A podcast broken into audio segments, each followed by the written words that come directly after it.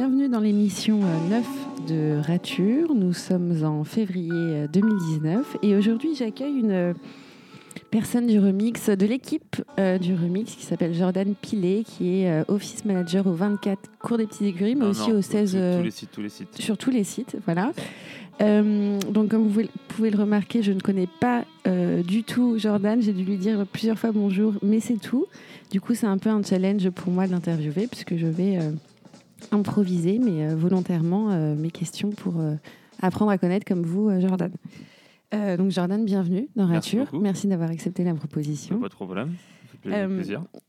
Ma première question est assez euh, classique et en même temps assez vaste. C'est qui, qui es-tu? Comment tu te définirais? Bah, J'ai 36 ans, voilà, on va faire simple, hein, on va commencer par ça. Non, j'ai 35 ans, n'importe quoi, tu vois. Tu te vieillis Voilà, j'ai 35 ans et ça va faire deux ans que je suis remix.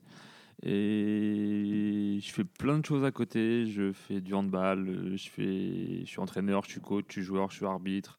Je, suis, je fais du foot, je vois mes potes, euh, enfin, je sors au théâtre. Enfin, je sais pas, à me définir, c'est un peu compliqué. Alors, pour le remix, je suis office manager, si on veut me définir. Voilà, mais c'est pas moi. Enfin, je suis pas Jordan office manager quand je sors de mm. chez moi. Après, je suis bricoleur, ça, ça changera pas. Voilà, mais euh, non, il n'y a pas de. Tu te, te définis pas par ton métier, toi. Office manager, c'est euh, c'est un élément de, de, de bah qui tu es euh, aussi. C'est ça, voilà. Parce qu'en plus, mon métier, moi, mon métier, c'est très changeant, très fluctuant, on va dire. Donc me définir par ça, c'est un peu compliqué. voilà. Donc dans ces cas-là, j'ai eu 10 personnalités, quoi, mm. un peu différentes à chaque fois, quoi. Donc mm. bon. C'est non, me définir par mon métier, ça me ça m'a jamais ça m'a jamais intéressé. C'est vrai que un truc très parisien, je trouve, honnêtement. C'est vrai? Donc, on pose la question quand en soirée, tu rencontres des gens, on, te dit Tu fais quoi dans la vie? Parce que ça donne un résumé, en fait. Euh, non, bah, en fait, moi, je réponds que je m'amuse souvent. Je réponds à côté. En fait, je fais exprès. Et le mec me fait Tu fais quoi comme métier? Ah, d'accord, tu veux savoir ce que je fais comme métier, c'est différent. C'est pas. Voilà. Mais mm. tu peux pas me définir. Mon boulot me définit pas, quoi. Après, je pense que dans, dans l'entrepreneuriat, dans pour ceux qui sont vraiment entrepreneurs, parce que toi, tu es CDIsé du coup. C'est ça, c'est ça.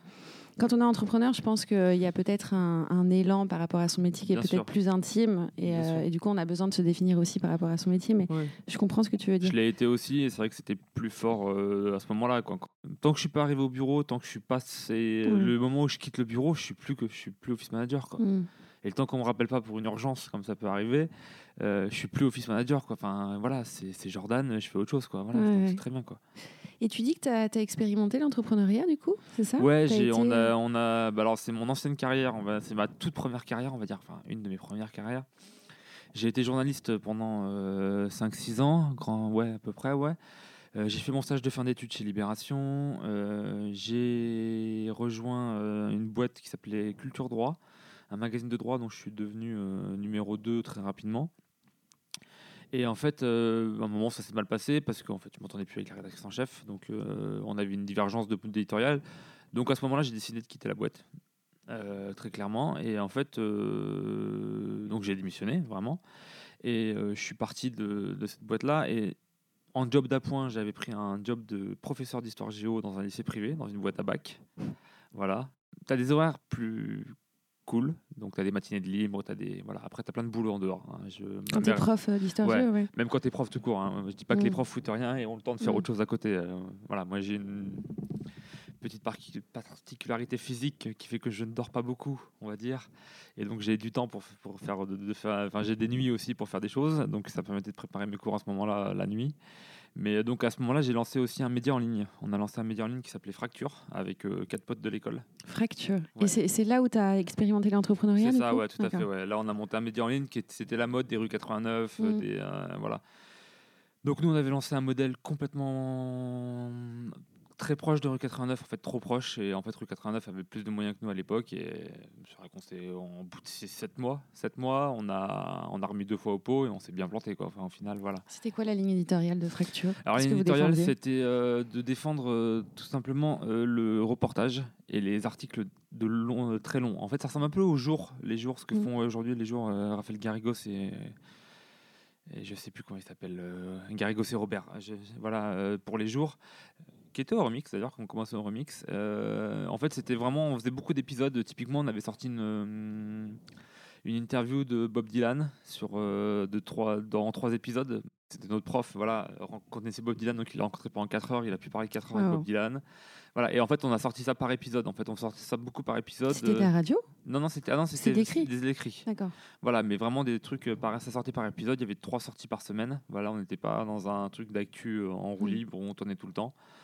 Euh, voilà, il y avait un vrai boulot sur les écritures. On faisait beaucoup d'enquêtes aussi. Voilà, il y avait beaucoup d'enquêtes. des- des enquêtes un peu sociologiques Soci- ou- Alors euh, moi je sortais du droit, donc c'est vrai que j'ai fait beaucoup d'enquêtes sur le droit, sur le monde du droit, sur le mais le droit appliqué aussi, on va dire aux salariés notamment, parce que je bossais pas mal, euh, où je bossais pas mal sur les prud'hommes, donc j'allais au prud'homme à peu près tous les jours, voilà, qui était pas très loin de chez moi en plus, à- j'en profitais, dans le dixième, et ils étaient dans le dixième à l'époque.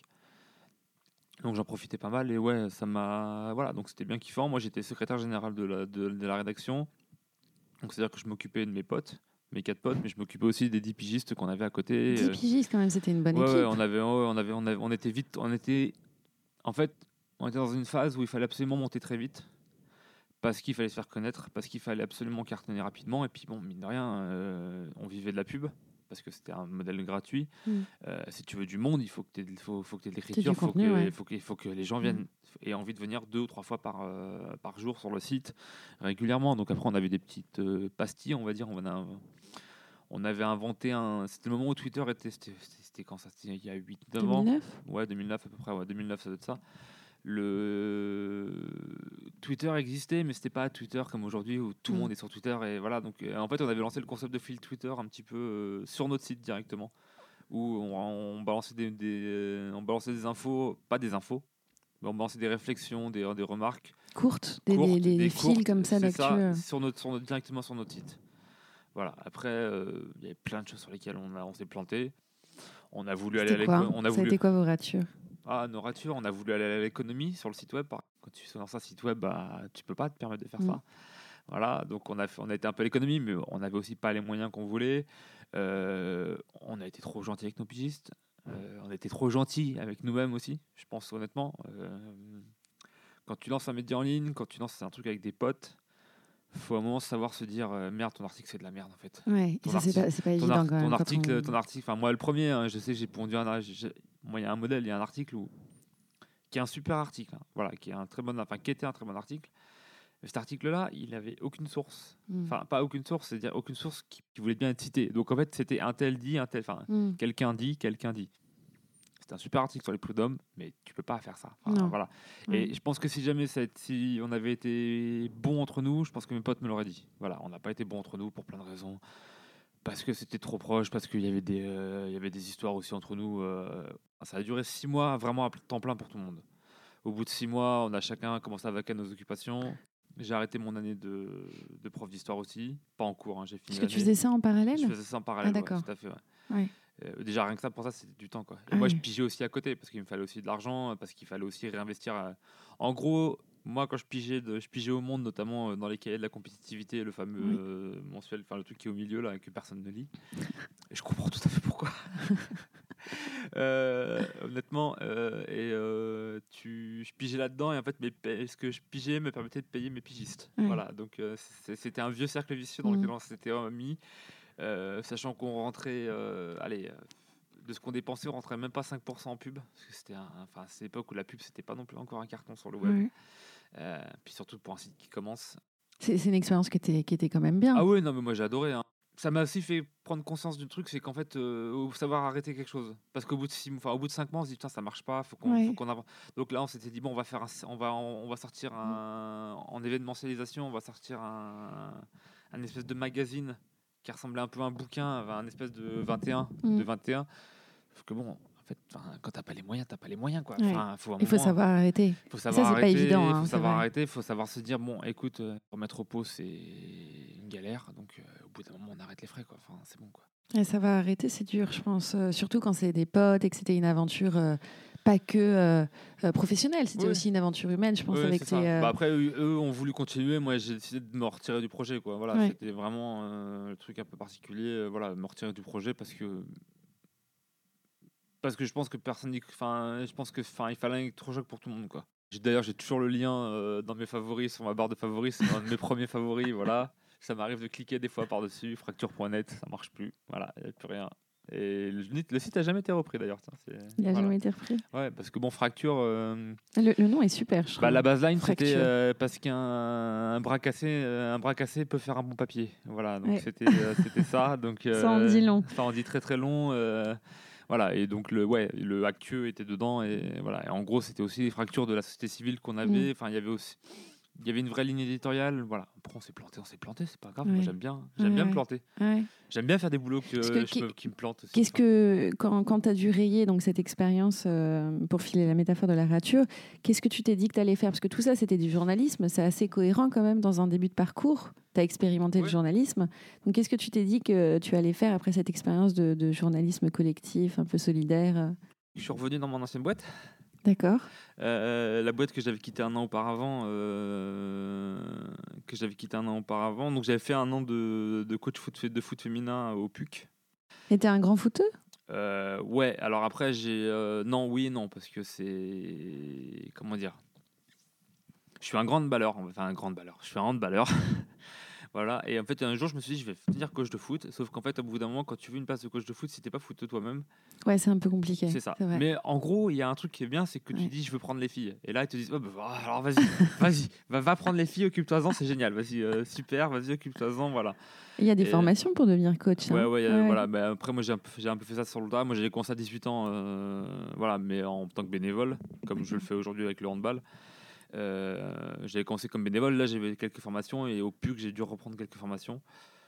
Ça s'est bien passé, c'était cool. Voilà, donc je faisais ça en soirée euh, tous les soirs de la semaine quasiment. Ouais, euh, C'était du bénévolat, ça? Euh, bénévolat, euh, on va, enfin c'était du bénévolat déguisé quoi. Ouais, Voilà, on était, j'avais le droit à des, des notes de frais. D'accord. Voilà. Le petit défraiement, quoi. Voilà, des petits défraiements, ce qui permet de gagner un peu d'argent et de compenser un petit peu mes, pertes à côté aussi. Voilà. Et euh, donc j'ai fait ça pendant un an et en fait, euh, je savais très bien que je poursuivrais pas l'expérience. Euh, Il y a eu d'autres expériences après derrière, il y en a eu plein, hein, vraiment. Et, et puis j'ai fini par retourner dans mon ancienne boîte de journalisme. Qu'est-ce qui t'a poussé à, à prendre cette décision de revenir, pas forcément en arrière, mais de rejoindre un groupe que tu avais déjà expérimenté? Euh, parce que je me suis dit que je pouvais y arriver, faire le. En fait, Culture Droit était un magazine destiné aux professions juridiques. Mhm. Et je pensais honnêtement que ce magazine-là avait un vrai euh, intérêt. Et il a toujours un intérêt, vraiment, dans un monde de, où, en fait, notaires, avocats, experts comptables, huissiers bossent tous ensemble au quotidien et. Sans, en fait, se croisent, ne se Mhm. parlent jamais, ne, ne- ne comprennent pas qu'ils ont une culture juridique commune et n'arrivent pas à comprendre leur, euh, leur ADN et euh, que leur ADN c'est le droit en fait. Enfin, et je me suis dit, bah, en fait, euh, bah, à ce poste-là, le, la rédactrice en chef avec qui j'étais fâché était partie. Et je me Ah. suis dit, euh, bah, en fait, c'est mon, ma chance, c'est mon occasion, c'est vraiment ce que je dois faire. Et En donc, tant que fait. rédacteur en chef, du coup Ouais, et donc je suis revenu, ou- non, non, je suis revenu en tant que rédacteur en chef. De toute façon, c'était c'était pas négociable, c'était soit je revenais Ouais. en tant que rédacteur en chef, soit, je- soit je revenais pas. Quoi. Avec une équipe déjà bien étoffée Non, avec aucune équipe, avec rien. Le magazine n'était pas sorti depuis trois mois. Donc, euh, bon, Ah oui. c'était un bimestriel, euh, donc c'était tous les deux mois, mais le magazine, était, ça faisait, euh, ils avaient loupé un numéro et demi. Donc voilà, et moi j'ai dû sortir un numéro en trois semaines. Là, donc c'était assez Ouais. Gros bouclage. Ouais, surtout qu'en fait, c'est bah, c'est toujours pareil. On fait un peu de concession hein, quand on a envie de faire ce boulot-là. euh, c'est que bah, j'avais pas de salaire. Enfin, j'avais un petit salaire. Et en fait, euh, mon salaire était payé par une boîte de com Mm. Qui était rattachée en fait à. Le magazine en fait, était propriété d'une boîte de com qui était euh, une boîte de com pour les avocats. Donc, euh, on bossait beaucoup dessus sur le sujet. Et donc, en fait, on se finançait comme ça. Quoi. Voilà. Donc, euh, ça a duré un an et demi, deux ans. Deux ans, je crois, un truc dans le genre. ouais. T'as géré une équipe, t'as construit une Ouais, équipe? j'ai construit une équipe Ouais. de, de PJ, enfin de deux de, de, de salariés. On reste un petit magazine, hein, donc Mm. on est à deux salariés, ça va vite, plus un graphiste. C'était des graphistes de la boîte de com. Et bon, quand tu l'amènes sur des maquettes euh, de magazines, c'est un peu plus compliqué. Mm. Surtout qu'en plus, moi, j'avais un vrai regard là-dessus, donc euh, j'avais une vraie envie. J'ai changé toute la charte graphique, j'ai tout Mm. changé. Euh, Il y a eu un gros travail dessus, ouais. Voilà, au bout de deux ans. euh, C'est un magazine qui était vendu en kiosque Ouais, ou, vendu en kiosque, ouais. ouais, C'était le seul qui était vendu en kiosque. euh, Ouais. Voilà. Ce qui rétrospectivement était peut-être une erreur, je pense. Voilà. Parce que le kiosque, ça coûte une blinde. Ouais. Voilà. C'est Ouais, vrai sur que un c'est des numéro. réseaux de distribution qui sont chers. Sur un numéro qui est vendu 8,50€ quand on t'en reverse 2 euros. Ah ouais, toi, tu dois, sur les 2 euros, tu dois reverser, tu dois payer ton imprimeur. hein. Tu fais OK, c'est bon, c'est mort. Quoi. Enfin. Ça n'existe même pas. Quoi. Voilà. Donc, euh, Sinon, il faut avoir une vraie base d'abonnés. Ouais, c'est ça. Voilà. C'est- sur l'abonnement que tu C'est sur tu ta abonnement vis que tu gagnes. en bah, même nous, hein, on avait, on avait 400-500 abonnés. Ça va pas loin. C'était un abonnement à 40 euros le mois. euh, Mm. Enfin, 40 euros l'année, pardon, excuse-moi. Dans le genre 8 euros x 5, ouais, c'est ça, 40 euros. Euh, bah, en fait, juste à ça, tu te, au moins, tu te payes ta distribution. quoi. Mm. Mais tu te payes que ta distribution. Ouais, donc euh, tu, tu, tu fais aucune marge. C'est ça, voilà. Donc c'est bon. pas viable. Non, non. Enfin, ça dure un, un an et demi, comme tu dis, et après. euh, Ouais, après, il y avait d'autres choses dans ma vie qui n'allaient pas à ce moment-là. Et Ouais. voilà, donc bah, là, tu pars en burn-out. Et puis. Ah ouais? Mhm. Ouais, très bien. Ouais, très très bien. Très très bien. Très très bien, voilà. J'ai fait toute la totalité de ce qu'il fallait faire dans le burn-out, c'était cool. en fait, j'ai fait le, j'ai T'avais expérimenté. quel âge là J'avais, euh, j'avais 30 ans, je crois, dans le genre. un D'accord. peu, ouais, voilà. C'est c'est l'âge, ça peut être l'âge Ouais. du burn-out, ouais. Ouais, ouais. Bah, en fait, j'ai, j'ai expérimenté les deux, c'est que j'ai fait le burn-out et le bore-out après. Donc, euh, C'est- C'est quoi le burn-out euh, en fait, le bore-out, c'est quand tu n'as rien à faire et que tu t'ennuies en fait et que tu pètes un plomb parce que tu t'ennuies trop. Et en fait, c'est ce que j'ai expérimenté, quoi. Parce qu'en fait, euh, à cause de mon burn-out, on m'a plus confié de tâches. Ouais. que je peux comprendre, hein, parce que j'ai pas voulu euh, bouger de la boîte et pour des raisons, euh, plein de raisons. Et puis bon, j'ai eu des épisodes familiaux assez compliqués à ce moment-là. Et le bore-out est arrivé, quoi. Enfin voilà, tu t'ennuies au bureau, tu te lèves le matin, tu sais pas ce que tu vas faire dans la journée, quoi. Ouais. Donc c'est YouTube, hein, c'est bien, hein, ça, ça, ça- ça te sauve des journées, hein, honnêtement, euh, voilà. Mais au bout d'un moment, YouTube, c'est chiant quand même, quoi. Ouais. Voilà, et puis quand t'as- t'as- Et il n'y avait Ouais, pas une question plus globale de euh, qu'est-ce que je vais faire de ma vie? Si, si, si, totalement. il y avait Si, ça si, il y aussi. avait une question globale. C'était que j'avais expérimenté deux fois le journalisme, euh, que j'avais bossé dans des grands groupes, comme j'avais bossé à Libé, j'avais bossé pour le monde, de, enfin le Ouais. monde, monde de compétitivité, mais voilà, mais sans envie, sans voilà. Ah non, je voulais être journaliste, comme, comme, les Zola ou comme, comme, comme Pellet Zola ou comme Albert dans, Londres. dans- dans leur côté journalistique, ouais. ouais, tout à fait. Et quand tu te rends compte que bah, Ouais, t'es. Jordan Pilé et puis que tu n'iras pas beaucoup plus loin et que en fait euh, c'est même pas sûr que ça t'intéresse, enfin que ce domaine-là t'intéresse et que C'est vrai? Tu t'es tu t'es posé des questions sur ça? Ouais bien Ton sûr. réel intérêt par Ah oui. rapport au journalisme? Oui, tout à fait. Ouais. Et puis tu t'es dit, est-ce que euh, est-ce que écrire c'est vraiment ce que tu veux? Est-ce que euh, voyager pour bosser, tu veux vraiment? Enfin, il y avait plein de questions dans ma tête qui trottinaient. Il y avait euh, plein de trucs personnels aussi qui allaient dans, qui allaient pas avec. Donc euh, c'est vrai que tu vas vite. Hmm. Tu prends des mauvaises décisions, tu fais des mauvais choix, puis voilà, puis tu te retrouves euh, à changer de boulot. Hmm. Voilà, puis changer de voie, changer de direction, puis c'est pas grave quoi. On fait comme ça quoi. Et comment t'as changé de voix? Qu'est-ce que euh, Alors j'ai eu, la ch- j'ai eu plusieurs opportunités, j'ai eu des chances, euh, je suis, passé, je suis passé quelques mois en Syrie. t'es parti en Syrie? Ouais, Pour- bah, pour, euh, le plaisir, Non, non, le- pas pour le plaisir. En fait, euh, j'ai rencontré le directeur de l'IFPO, l'Institut français du Proche-Orient. C'était Ouais. avant, les, avant les événements euh, malheureux de la Syrie. Et en fait, euh, bah, je suis allé l'assister quelques, quelques mois là-bas, en. Après ton burn-out, du ouais, coup. c'est hein. ça, après, Ouais. mon, après mon burn-out. Voilà, euh, j'ai fait ça. Je suis allé, euh, j'ai bossé, euh, j'ai rebossé en bar. J'ai rebossé. T'as rebossé, donc t'avais déjà bossé ouais, en bas. bon, dans les- D'accord. quand j'étais étudiant, quoi, j'ai fait, Ouais. des, j'ai fait des, des saisons à la neige, des, des saisons au soleil, quoi. Donc là, je suis reparti en bar, je suis reparti en restauration pure aussi, voilà, où Serveur. Tout en chie bien. Ah ouais, c'est hyper dur. ce Voilà, surtout la Ouais. journée, surtout le matin, enfin surtout Ouais. le midi, je veux dire, le midi Ouais. où là vraiment c'est la tu bourre totale. la bourre totale, t'as que des gens qui entre deux entre deux réunions qui te disent bah faut que je mange en 10 minutes. Enfin euh, moi j'étais dans un resto, j'ai la chance d'avoir dans un bon resto où tu es fier de ce que tu sers. Tu dis à la personne bah non, 10 minutes, c'est pas possible monsieur. Euh, après, je suis même retourné à l'usine aussi, euh, parce que mon père vient de PSA à Aulnay-sous-Bois. euh, voilà. Et donc, juste avant la fermeture, j'ai j'ai aidé à fermer, à fermer, enfin, pas aidé à fermer l'usine, mais ouais, j'ai un peu, j'ai un peu fermé l'usine parce que j'étais dans les derniers. Voilà. Donc, j'étais un des derniers intérimaires qui était là-bas. Donc, mon père bossait là-bas, donc il m'a fait rentrer. Voilà. Donc, je bossais de nuit à la chaîne. Donc, les temps modernes, version Chaplin, ça existe encore. hein. Quand vous montez 300 rétroviseurs dans, la- Ouais. dans une nuit, vous les sentez passer, hein, franchement. Voilà. Euh, moi, j'étais rétroviseur gauche et, euh, et, vous savez, la, C'était ça ta tâche ouais, et la manivelle, de, euh, la manivelle pour monter la fenêtre. Il fallait que je fallait que je la clipse. Donc, c'était super intéressant. La répétition, elle est quand même super forte. Enfin, voilà. Mm. Hein, J'ai bossé en caisse aussi, enfin, en note de caisse. euh, Et tout ça, c'était vécu avec conscience ou juste t'étais perdu et t'expérimentais tout ce qui te paumé, passait sous la main paumé, j'avais juste envie de. Ouais. Il y a le phénomène des bullshit jobs actuellement. Et c'est vrai que comme j'ai bossé en com, j'avais un peu cette Mm. sensation-là du bullshit job, mais je voulais un, un job qui, était un- qui avait un peu de, de sens. Voilà. euh, Après, bosser à l'usine, c'est très clair. hein. Bosser à l'usine, c'était parce que c'était de nuit euh, donc, euh, bah, et que c'est en intérim. C'était trois mois, euh, tu prenais euh, plus de 2500 euros Ouais, le mois. t'es t'es pas euh, si mal payé, ouais. c'est Pour ça, tu T'as les primes. euh, T'as les primes, t'as tout ça, Ouais. et tu bosses la nuit. Alors bon, après, Mm. c'est l'horreur, hein, parce que tu rentres chez toi, il est 8h du matin. complètement décalé, décalqué. Tu, ouais. tu te lèves, enfin... Alors que si t'es comme mon père, t'as de la chance, t'es à 8h du matin, tu tu- t'arrives chez toi, tu te couches à 8h15 et tu t'endors et tu Ouais. te lèves à 14h, donc c'est très bien, quoi. Mais toi, Euh, c'était pas ton moi, cas. Moi, à 8h, j'arrivais, j'étais... euh, C'est comme quand, en gros, c'est comme si toi tu rentres du boulot à 19h, tu te couches Mm. direct et tu te relèves à 5h Ouais, du matin. Le... Voilà, ça n'existe pas. Mm. Enfin, normalement, ça peut pas exister. Et t'avais pas euh, peut-être euh, une petite lueur en toi qui te- qui t'indiquait une voix particulière Non, ou- j'avais non non parce que enfin comment dire, j'avais juste envie de bouger. Pendant ce temps-là, je continuais à après j'avais une vraie chose qui me donnait vraiment beaucoup de sens à ma ce que je fais ce que je fais, ça fait 8 ans que je suis dans mon club de hand maintenant. Mm.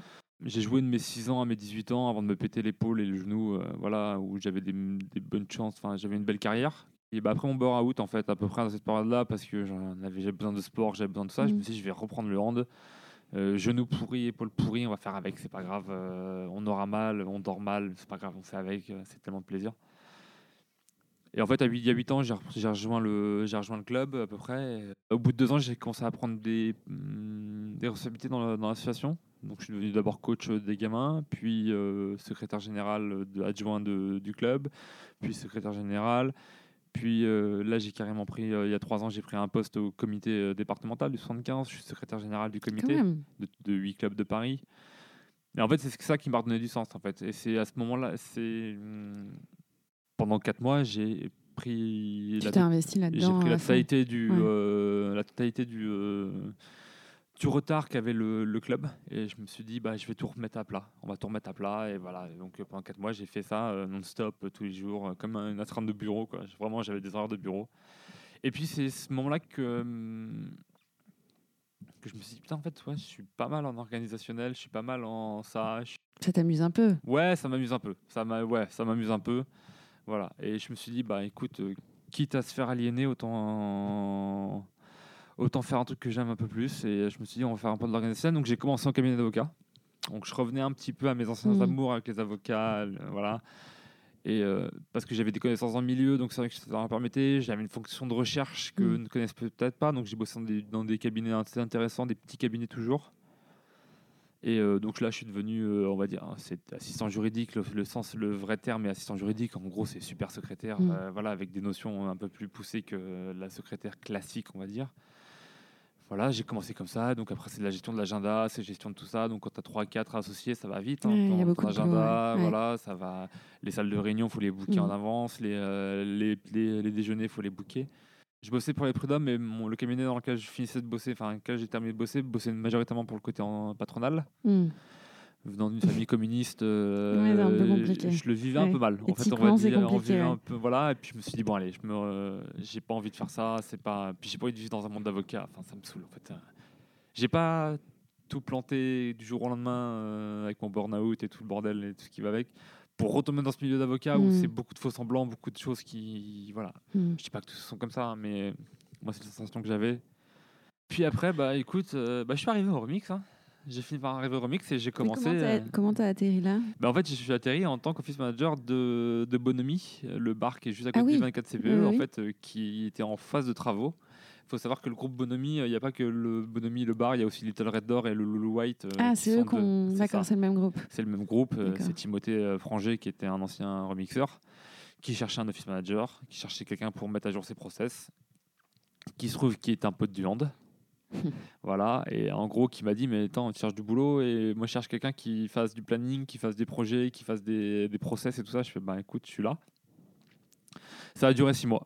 En fait, c'était mon boss en journée, et le soir, j'étais son coach euh, Ouais, ah oui, c'est- ouais. à l'entraînement. Croisement d'autorité croisement d'autorité, tu oses pas, enfin, tu t'en- tu t'engueules pas correctement, tu voilà, puis c'est plein de choses qui allaient pas, enfin c'était, puis j'étais, enfin c'est bizarre à dire, hein, mais j'étais pas, j'étais tellement sous l'eau quand il m'a filé le boss que en fait même au remix j'étais pas à l'aise. Mm. C'est- Je parle en tant que quantité remix, j'étais pas super à l'aise au remix, je m'entendais bien avec tout le monde, il y avait pas de problème. Après, euh, bon, j'ai un petit côté ours, hein, on va pas cacher. euh, donc le remix, ça m'a quand même ouvert sur certains trucs. Mais j'avais un peu de mal avec le- l'entité remix en tant que telle et c'était un peu compliqué au départ. Et voilà. Et puis, euh, le 24 décembre, on décide qu'on arrête de bosser ensemble et qu'on se donne 10 jours pour finir le, ce qu'on a à faire. Donc, ce qui fait que bah, après, derrière, on enchaîne euh, sur euh, faut que je parte du remix. Donc, j'annonce à tout le monde que je pars. Et puis là, on me dit mais l'office manager du remix vient de partir. Bon, bah écoute, on postule où? Enfin, voilà. J'ai postulé sans postuler, sans y croire. Et puis voilà. Puis je suis arrivé là. Puis ça fait deux ans. Ça fait deux ans depuis une semaine, dans le genre. Et donc ton rôle, c'est en gros de, euh, de régler tous les, tous les problèmes, non de, Ouais, Du remix, de, ça, trouver des solutions. trouver des temps. solutions, être euh, Technique, technique, euh, voilà, mais aussi faire de la maintenance, faire de et faire de la prévention. C'est aussi ça le plus gros pro- le plus gros point, assurer les travaux, assurer les. euh, Ouais, en fait, tu as un profil un peu euh, bricoleur.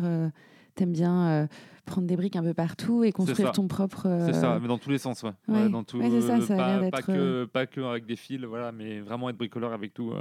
C'est ce que j'ai fait au hand typiquement, voilà. Euh, Il y avait plein de compétences partout dans mon club de hand. euh, bah, quand tu as, 300 membres dans un club de hand, tu as des compétences, hein, c'est sûr. Tu as, des ingénieurs, tu as tout ça. Enfin, voilà. Donc au bout d'un moment, je leur ai dit, bah, les gars, euh, si vous voulez compter, on est un club euh, de quartier, on est dans le 19e. Euh, faut pas compter sur les parents pour mettre beaucoup plus d'argent que ce qu'ils en mettent actuellement parce que c'est compliqué pour eux aussi. Donc c'est aussi à nous de nous prendre en main si on veut de meilleures conditions, si on veut ci, si on veut ça, si on veut avoir des meilleurs, meilleurs maillots, si on veut avoir tout ça. Donc tu te dis bah écoute, euh, prenez-vous en main les gars et donc faites-moi un site web qui ressemble à quelque chose, faites-moi Mm. ci, voilà. Donc euh, bah là typiquement faut essayer de prendre des briques, et essayer Mm. de les amener à travailler ensemble, mm. créer des comités pour qu'ils travaillent ensemble. Enfin il y a plein de choses. C'est du font- management que tu fais en fait. Ouais aussi. Ouais, ouais, Ouais. bah un peu, ouais bien sûr c'est ce que Parce que Office Manager, ça, ça réduit un peu le, le champ d'action, parce que Oui. c'est, on a l'impression que c'est très bureautique et technique, mais en tout cas, au hand, tu fais du, une forme de management. Ah bien sûr, oui, tout à fait. Ouais. Bah, de toute façon, j'ai pas le choix. C'est Mm. vraiment c'est ça. et C'est vraiment des décisions de tous les jours et essayer de motiver les gens. Et quand je coach, c'est ça quoi. Ouais. C'est ce que m'a permis de. Enfin, honnêtement, c'est ce que m'a permis euh, de trouver, c'est le coaching quoi. Honnêtement, le coaching, ça m'a permis de trouver tout ça quoi. Au remix, tu es parmi euh, Mm. que des entrepreneurs. Et est-ce que toi, un jour, tu, tu vas vraiment te poser la question de peut-être euh, créer ta société, euh, monter une boîte, euh, peut-être de management, de coaching, de je ne sais, Mm. je ne sais quoi? Est-ce que tu est-ce que c'est quelque chose que tu envisages ou, ou tu es bien dans cette situation de, euh, de, de job stable, CDIsé, où tu fais après à côté, euh, tu donnes vie à toutes tes multiples personnalités Qu'est-ce que C'est vraiment une question que je me repose aussi. Bah, comme tu disais, c'est l'étape des 30 ans. euh, Mhm. Je rapproche, j'approche de l'étape des 40 ans, on va 40, dire. En plus, il y a des projets personnels aussi qui font que je peux aussi être amené à quitter, à quitter, à quitter la France.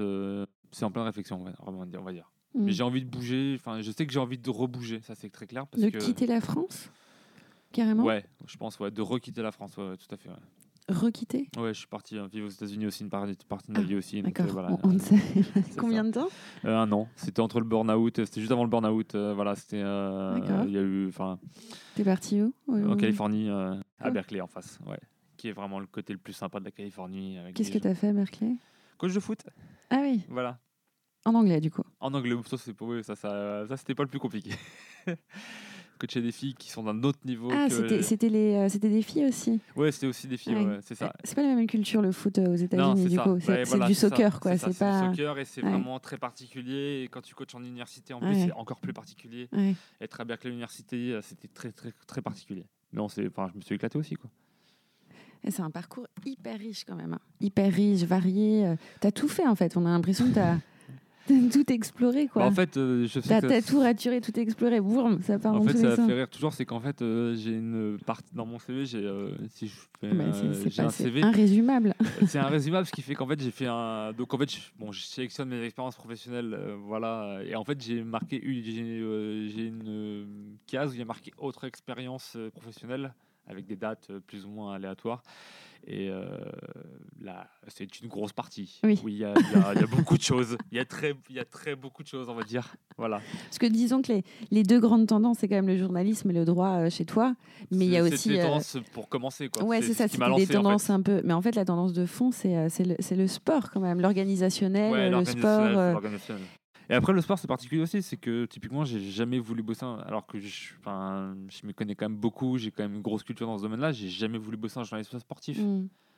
Parce que faire de. Ah, C'est pas la même chose. Je ouais, pense mais- que ça, ça dénaturait ton goût pour le sport. Et euh. bah, en fait, c'est ce que j'ai toujours dit, faire de ma passion euh, un- mon Mm. boulot, j'ai jamais envie. Enfin, moi, je Mm. veux- moi, pour moi, le boulot reste une aliénation et Une aliénation, Ah oui, carrément. totalement. Ah oui, non, moi, je suis. Enfin, voilà, Ouais. pour ça, je suis très marxiste et Ouais. voilà, non, ça, ça.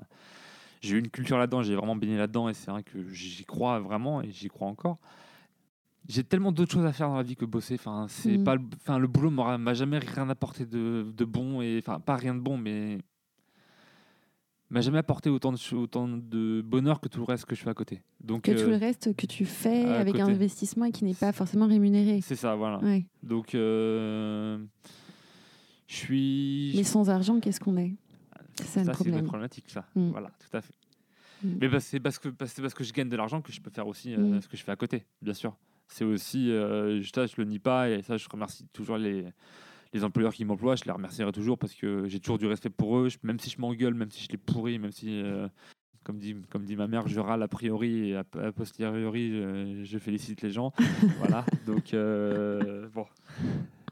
Tu nous as parlé de tes passions euh, ouvertement, euh, voilà, le, le sport, etc. Mais est-ce que tu as une passion un peu plus secrète, euh, quelque chose que tu fais, par exemple la nuit quand tu dors pas, ou je sais pas, ça peut être des jeux vidéo, ça peut être, je sais pas, un truc qui te. Moi, c'est vraiment, enfin, mon vrai truc, c'est la, c'est la BD. D'accord Quel genre de BD la ligne claire à la, à la belge, à la française. voilà, moi je suis un énorme fan de Tardy, Mm. par exemple. Je j'en bouffe tous les soirs. Enfin, je, pense que je lis tout- une fois par semaine, même si, enfin, je lis ou je relis, hein, parce qu'il y en a pas non plus 10 000, mais voilà. Et euh, sinon, je bosse aussi sur des projets perso d'écriture. Ça fait des années que je suis sur un roman historique sur la Seconde Guerre mondiale, qui était un autre de mes dadas, euh, voilà, la Seconde Guerre mondiale. Et euh, j'écris un roman historique sur ce sujet-là, et je suis en train d'écrire. Enfin, je me suis enfin remis à ma- mon écriture de ma pièce de théâtre. Hum, Là, j'en parle, voilà, mais quand on me pose la question, j'en parle pas non plus. euh. Enfin, voilà. C'est quoi le sujet de la pièce de, théâtre? Sans Euh, trop C'est en une ad- adaptation assez libre de l'archipel du Goulag de Solzhenitsyn, mais la partie du livre 1 qui est sur, le, qui est sur la Loubianka et la prison et euh, les méthodes d'interrogatoire. Donc en fait, c'est libre parce qu'en fait, tu n'as même pas besoin de ça. Tu peux, enfin, tu l'adaptes très aussi bien au nazisme, tu l'adaptes aussi bien à n'importe quelle dictature en fait, dans Mhm. l'absolu. Donc, euh, Donc, ce qui pourrait faire la force de ta pièce, du coup. hein, c'est ça, tout à fait. Voilà, la donc euh, tu peux la, tu peux la, je pense que tu Mm. la mets au Chili sous Pinochet. Je pense Ouais, que ça marche aussi, Ça ouais. marche aussi. euh, c'est les mêmes méthodes d'interrogatoire, c'est les mêmes méthodes de, de, de coercition et de choix. Parce qu'en fait, euh, pour avoir beaucoup étudié sur le sujet, il y a un super roman que j'adore, euh, qui s'appelle Rouge décanté, euh, typiquement sur. euh, alors c'est un nom imprononçable, c'est un Hollandais qui a fait ça, c'est Van Boeven ou Van Beuven, Beuven. Il s'appelle Rouge décanté. Le gars est un Hollandais qui a été arrêté, je sais plus où, qui t'explique en fait que tout lui a été torturé aussi pour avoir des infos sur, euh, sur son bataillon qui va se battre. Et en fait, tout est une question de choix. Tu Mm. peux tout dire, bien sûr, c'est toi qui choisis de dire ou pas. Mm.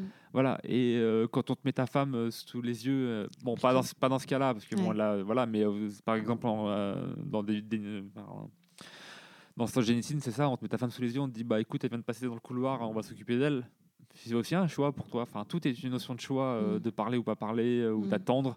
Euh, c'est pareil aussi pour les, les militaires qui se font arrêter en. Mm. Voilà. La torture, quoi. La torture que et tu que- fais sous la torture? Tu as la notion de choix, tu peux très bien parler. Attendre, on, dit, on dit souvent attends 24 heures pour parler parce que c'est le mieux. Et après, tu parles, tu penses tout ce que tu veux parce que de toute façon, c'est très bien qu'on aura changé le Ouais. code, on aura changé ci, on aura changé ça. Et cette notion de choix, c'est ce qui me. Ça va aussi dans mon roman, mon roman historique sur la Seconde Guerre mondiale, c'est ça aussi. Quoi. C'est Mm. le- La Seconde Guerre mondiale, c'est en gros, c'est une personne lambda qui, fait la seconde... enfin, qui est dans la Seconde Guerre mondiale, qui est toi, moi, n'importe qui, et qui en fait ne sait pas décider entre résistance et collaboration, et Mm. il veut même pas décider parce qu'en fait, ça ne l'intéresse pas. Il veut juste vivre sa vie et basta. Et comment on fait dans Mais est-ce qu'on peut échapper vraiment à, la ça. guerre Est-ce qu'on peut Ouais. échapper à, son dé- à son destin? Est-ce qu'on peut Mm. échapper à ce qu'on est? Ou où est-ce qu'on vit? Tu vois enfin, C'est cette notion-là. Et ça, pareil, euh, c'est aussi assez généraliste parce que ça va n'importe où. Quoi. Mm. Tu, enfin, tu l'adaptes à n'importe quelle situation de guerre. Voilà. Tu avais typiquement un, un examen du bac où on te disait euh, les Français dans la Seconde Guerre mondiale.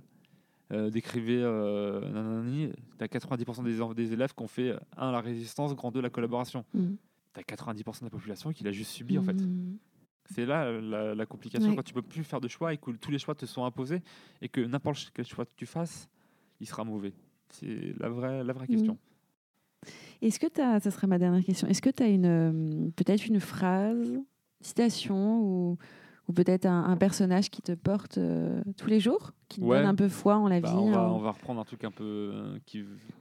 Alors en citation non, parce que moi j'adore la citation de Voltaire, mais la citation que tu ne peux pas citer, c'est euh, l'art de la citation est l'art de ceux qui ne peuvent pas penser par eux-mêmes. Oui, c'est vrai. Tu peux pas, tu peux pas dire parce que c'est une citation. Donc voilà. non, mais sinon, euh, bah après, on va. Je suis un énorme fan des Misérables. Enfin, j'ai une j'ai super édition que je bah, quand je lis pas interdit, je lis, un- je lis un bout des Misérables. hein. Euh, j'ai une super édition. Après, j'ai une édition en poche que je massacre. je pense que j'en suis à ma dixième parce qu'elle est dans le fond de mon sac. euh, Elle traîne entre mes, mes outils, mes tournevis et tout ça, et ou ma, ma graisse pour mon vélo. Et euh, donc, euh, l'édition est complètement mâchie au bout de quelques semaines. euh, voilà, donc j'en rachète une édition assez régulièrement. Et bah, c'est Jean Valjean, quoi. Voilà, t'as fait des erreurs dans la vie, mais t'as le droit à une deuxième chance, t'as le droit, à, Mm. t'as le droit à des, t'as le droit de réussir. En plus, c'est une, période de l'histoire qui m'intéresse beaucoup. Enfin, Mm. voilà, la Révolution. Et puis bon, euh, c'est Victor Hugo, quoi. Mm. Victor Ah ouais. C'est juste.